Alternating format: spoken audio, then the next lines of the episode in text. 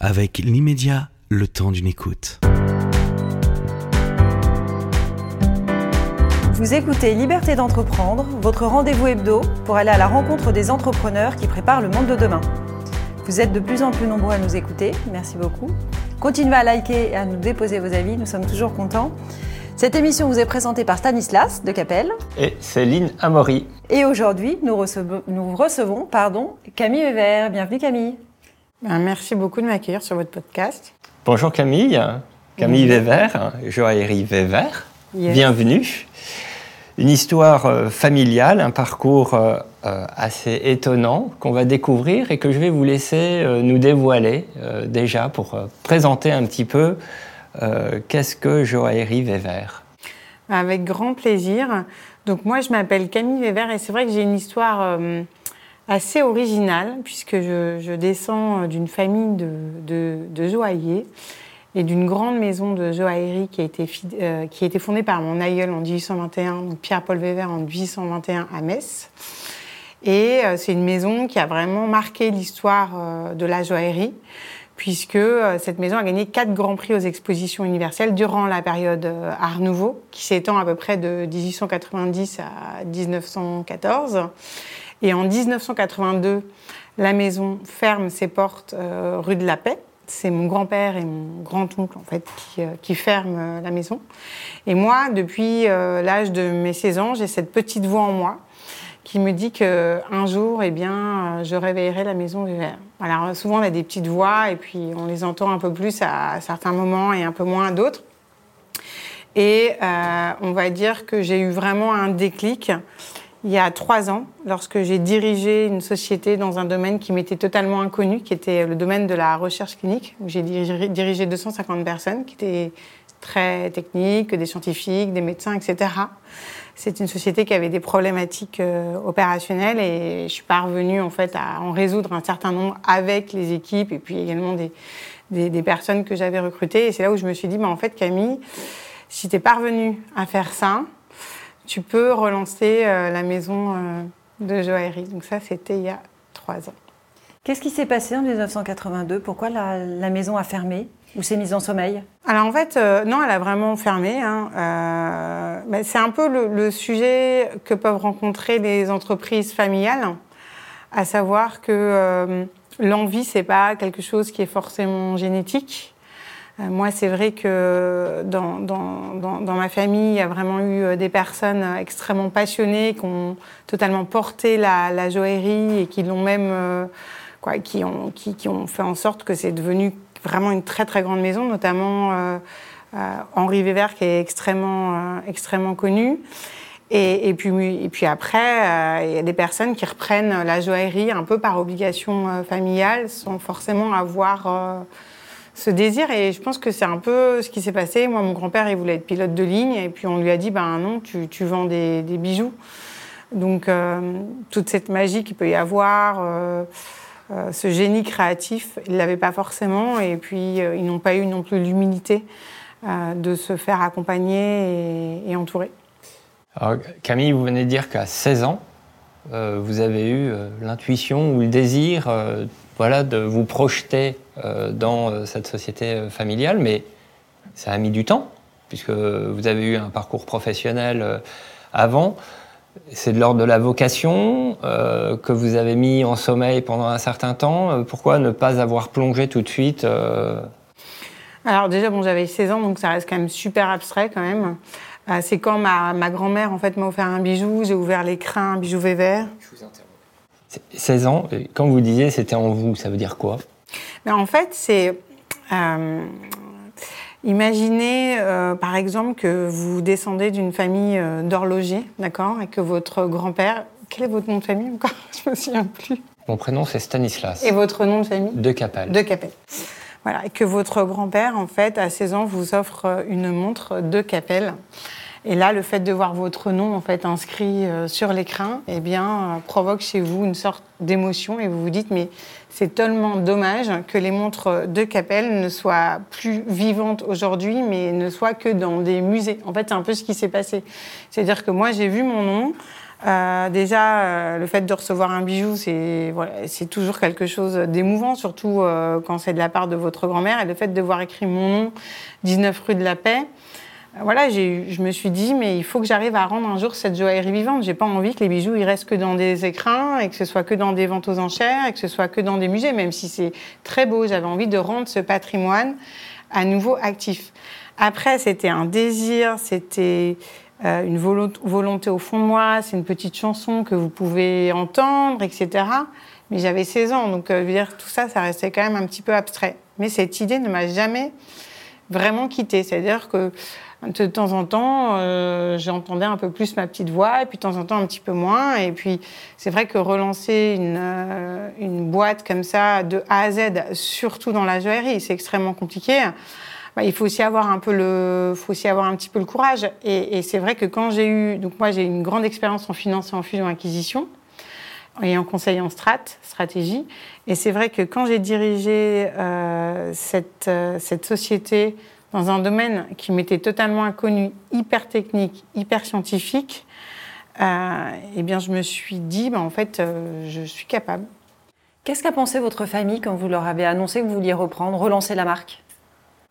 Eh bien, euh, au début, franchement, ils m'ont un peu pris pour une folle, mais avec le respect de pas forcément me le dire. De toutes les manières, ils savaient que rien ne pouvait m'arrêter. Euh, donc en fait, ils m'ont soutenu, mais je pense qu'ils y croyaient pas non plus vraiment beaucoup. D'autant plus que quand j'ai voulu relancer la maison, tout de suite j'ai regardé si la propriété intellectuelle de la marque Weber était disponible et elle n'était pas disponible parce qu'il y avait un fonds spécialisé dans le réveil de belles endormies qui avait déposé euh, le nom euh, partout dans le monde. Donc moi, en fait, j'ai commencé mon aventure entrepreneuriale avec un contentieux. Donc, c- donc, donc, je veux dire, ça a rajouté en plus euh, des difficultés. Mais ils m'ont toujours soutenu. Et maintenant, c'est vrai qu'ils euh, ils ont une grande, euh, ils ont une grande fierté bah, de, de- de ce qu'on est parvenu en fait à, à créer et puis voilà, à faire qu'aujourd'hui euh, est bien redevenu euh, sur le devant de la scène. Dans cette reprise, vous, enfin reprise, je vais appeler ça une reprise même si ce n'est pas une, vous vous sentez légitime? Ah, totalement. ouais. Alors moi, le syndrome de l'imposteur, je l'ai plus du tout. hein.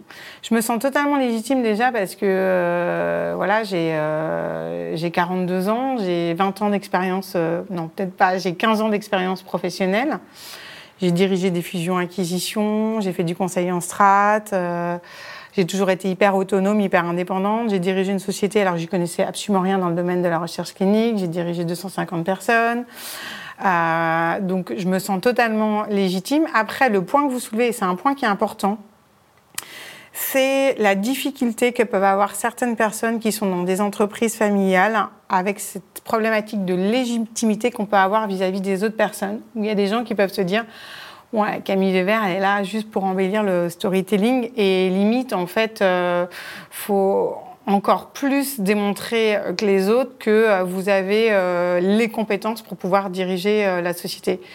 Moi, j'ai franchement les compétences et, je porte également euh, le nom qui est hyper fort parce que c'est une aventure qui n'est pas du tout que professionnelle, c'est une aventure qui est totalement personnelle et, euh, et- j'y porte et j'y mets également toutes mes valeurs et toutes mes convictions. Alors, euh, c'est- ça ne s'arrête pas tout à fait là, parce que j'ai cru comprendre que euh, ben, vous dirigez cette société, mais vous la dirigez pas, toute seule. En tout cas, euh, vous avez euh, vos frères, ou un de vos frères, Ouais. pardon. Alors, on doit vous le ressasser en permanence, que c'est un de vos frères triplés.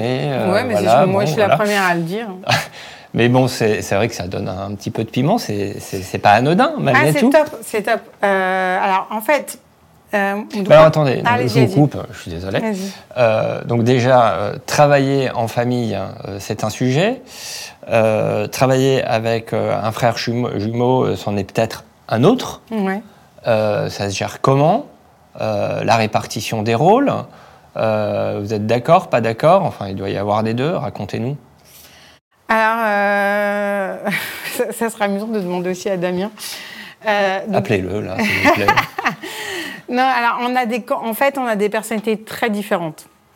Moi, je suis, plutôt une extravertie. Lui, c'est plutôt un introverti déjà. Donc, en fait, euh, il veut pas forcément euh, être sur le devant de la scène, euh, incarner la maison, etc. C'est pas quelque chose forcément dans lequel il est à l'aise. Et ensuite, euh, moi, j'ai un vrai esprit entrepreneurial. Moi, je suis une vraie entrepreneuse. J'ai 150 idées euh, à la seconde et limite, il faut un petit peu me contenir. Alors que Damien, lui, il, va prendre en- plus de recul que moi. Il va, il va lui falloir plus de temps, en fait, que moi pour réfléchir, plus se poser. Et donc, c'est pas mal parce que ça, me permet d'avoir quelqu'un aussi qui me challenge, qui peut me contrebalancer de temps en temps quand je vais euh, également euh, un, petit peu, euh, un petit peu trop vite. Donc ça, au niveau en tout cas professionnel et façon de travailler, c'est hyper complémentaire. Après, le gros avantage de travailler avec votre frère, hein, c'est que même si vous lui dites ces quatre vérités et, et réciproquement, en fait, euh, il n'y a pas de rancune, parce que c'est votre frère. Moi, en tout cas, c'est le cas. Alors, c'est peut-être la différence avec... Avez de la chance, ouais. Non, mais c'est peut-être la différence entre triplé ou pas. Peut-être. Euh, moi, c'est vrai que bah, Damien, euh, depuis toujours, hein, je l'ai tous les jours au téléphone. euh, euh, quand il n'est pas d'accord, il me le dit. euh, quand, euh, on- n'a aucun problème à se dire les choses. Alors après, euh, je vais Ça a peut-être toujours été comme ça, même euh, dans votre enfance. Ouais. euh, c'est euh, quand vous jouiez, par exemple, euh, c'est euh, vous disiez vos quatre vérités et puis ça passait Bah, bien. en- Et, euh, et déjà, les caractères étaient marqués euh, à 10-11 ans? Ouais, alors on avait toujours eu des caractères marqués. Alors, je- je- en fait, c'est c'est surtout qu'on a toujours été euh, totalement transparent, honnête et, et sans filtre. En fait, Mm. c'est plutôt ça. Donc, euh, C'est c'est le problème, effectivement, le sans filtre, et, et- parce qu'en famille ou quand on travaille avec son conjoint, euh, on, on se permet plus de choses. On se permet de, de dire peut-être des mots un peu plus durs. Et, euh, et comment, au quotidien, dans l'entreprise, ça ne se ressent pas sur, euh, sur vous, sur les collaborateurs? Moi, je, crois que les collaborateurs, justement, je, j'en ai un petit peu parlé avec eux, ils trouvent ça assez amusant, ce binôme, surtout qu'on a quand même vraiment des personnalités qui sont assez différentes. Et ça se passe vraiment très bien. Euh, Il n'y a jamais eu euh, vraiment de, tension, ou alors de temps en temps, on peut bien évidemment avoir des moments de désaccord, mais c'est des moments qu'on a ensemble euh, et les équipes, en tout cas, euh, le ressentent pas. Donc moi, je trouve ça quand même beaucoup plus facile de travailler euh, avec mon frère que de travailler avec un autre associé. Pourquoi? Parce que les choses peuvent être dites beaucoup plus facilement. Et moi, c'est vrai que comme j'ai quand même une personnalité assez forte, euh, et je respecte énormément les personnes, je fais hyper attention, etc. Mais quand, comme je suis une passionnée, de temps en temps, euh, ce que je peux dire peut être mal interprété ou mal ressenti. Mon frère, il me connaît par cœur. Il sait que si je m'emporte entre guillemets sur un sujet, c'est pas du tout que je suis énervée, c'est que je suis passionnée par le sujet. Donc, ils passent derrière pour euh, Ouais. voilà, dire aux gens Non, mais Camille a dit ça, faut voilà, faut pas le prendre même, comme ça. Ouais. Ouais. mais je suis vraiment, si vous demandez à toutes les personnes avec qui je travaille dans mes équipes, ils vous diront toutes que, que je suis vraiment. Moi, je fais hyper attention à l'humain. Quoi. Je, je fais hyper, hyper, hyper attention à l'humain. Toutes les, les, les équipes, on a des réunions tout le temps, j'échange toujours avec les personnes. Donc en fait, je pense que ce qu'ils aiment chez moi aussi, c'est ma, c'est ma transparence, mais c'est. Nous sommes totalement accessibles en fait. Alors, par- ça me fait penser à une chose votre comité de direction. Ouais. Euh, je ne sais pas si c'est vous qui l'avez choisi ou que vous l'avez construit. Euh, vous avez choisi quoi comme personnalité? J'imagine que votre frère est au comité de direction, très bien. Et vous avez choisi des personnalités, des talents. Euh, vous avez privilégié quoi pour diriger, pour piloter votre entreprise? Alors nous, on a deux, on a deux comités. On a un comité justement de direction où alors à l'intérieur, il y a, des, actionnaires principaux qui font partie de ce comité de direction. Et on a également euh, des professionnels du secteur euh, qui, euh, qui nous accompagnent. Donc moi, j'ai quand même beaucoup de chance puisque j'ai des, experts qui, qui, m'accompagnent et qui ont voulu faire le projet avec moi. Donc il y a Sandrine Delage qui est l'ancienne directrice créative de Cartier et Darwinston qui est directrice créative de Weber, Coralie de Fontenay, qui est l'ancienne présidente de Cartier France également, et puis Frédéric Denarp, qui est l'ancien CEO du groupe Harry Winston. Donc, on a déjà ce comité, en fait, un peu de pilotage euh, en interne, où on discute, en fait, des différentes décisions stratégiques qu'on peut avoir, etc., voilà. Et puis ensuite, on a un board un peu plus élargi avec euh, nos principaux euh, actionnaires qui font partie du board. Et on a un troisième comité qui est hyper important, qui est le comité de mission, parce que Weber a le statut euh, d'entreprise euh, à mission. Et dans ce comité de mission, euh, vous avez une collaboratrice qui figure, un, de nos ateliers, la présidente d'un de nos ateliers de production, une personne qui est expert dans tous les domaines d'éco-responsabilité, qui s'appelle Anne Mollet, qui dirige la communauté des entreprises à mission et également un de nos actionnaires pour qui tous les sujets justement environnementaux, sociétaux et de gouvernance sont très importants. On pousse les entreprises effectivement à être entreprises à mission. C'est important euh, pour la planète, c'est important pour beaucoup de choses. parfois, j'ai un peu peur que ce soit un effet de mode. Comment, euh, vous, chez Vévert, vous êtes vraiment entreprise à mission? Alors, le fait que vous dites ça, je suis désolée, c'est que vous connaissez pas bien le truc. Hein, parce que justement, quand on est entreprise à mission, on peut pas, ça peut pas être un effet de mode. C'est dans vos statuts.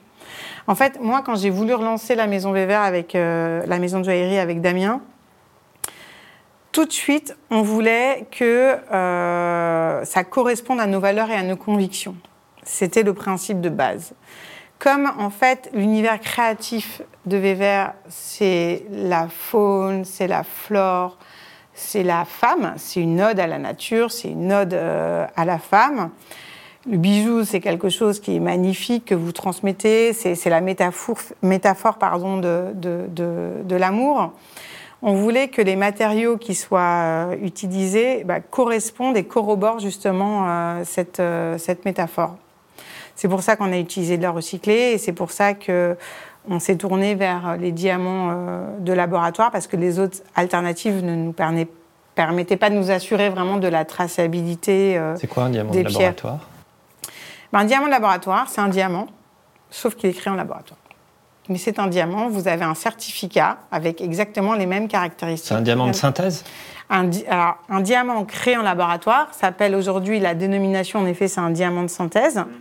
Mais pour que les auditeurs comprennent, un diamant, en fait, c'est de la cristallisation de carbone. Donc, on reproduit ce qui a été créé sous la Terre dans un laboratoire, mais c'est hyper difficile. Hein. C'est la même surprise que, euh, que, sous la Terre. Vous mettez euh, un petit bout de, carbone. Ensuite, il y a différentes méthodes. Il y a une méthode par injection de gaz, par exemple du méthane, du CH4. Et ensuite, vous allez avoir les atomes de carbone qui vont se déposer couche par couche. Et à la fin, vous avez donc du carbone brut, mais vous ne savez pas du tout ce que ça va être. Il faut le polir, il faut le tailler, et puis là, c'est la surprise. Et le temps de création de diamants dans un laboratoire est le même temps de création que sous la Terre. C'est exactement la même chose et c'est extrêmement difficile à faire. Aujourd'hui, le marché du diamant de laboratoire, c'est 5% du diamant de mine.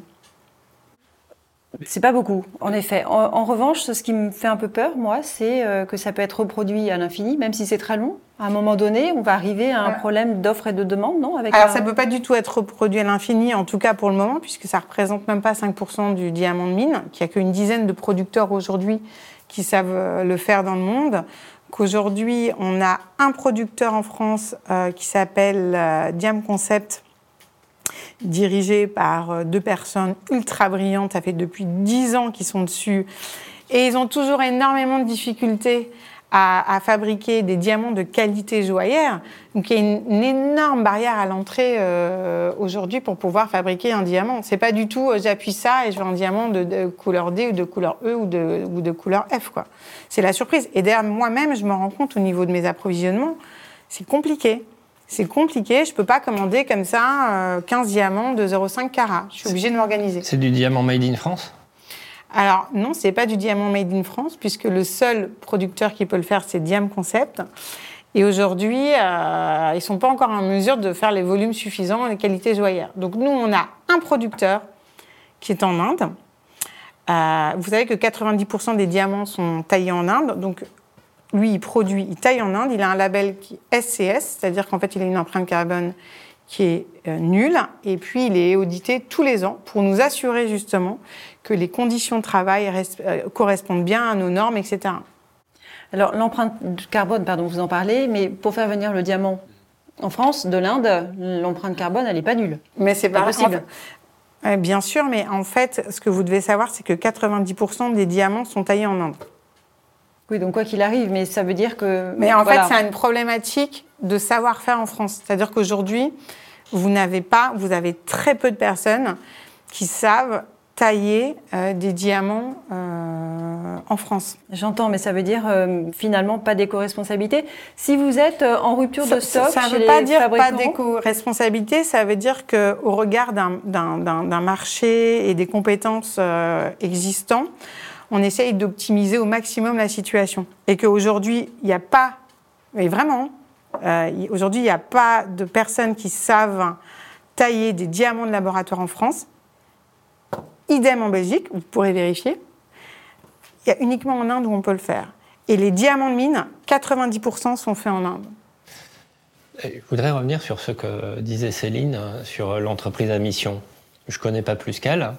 Moi, je voudrais comprendre, en fait. Euh, Vous avez parlé de valeur, Ouais. euh, de cette ode à la femme, à l'art floral.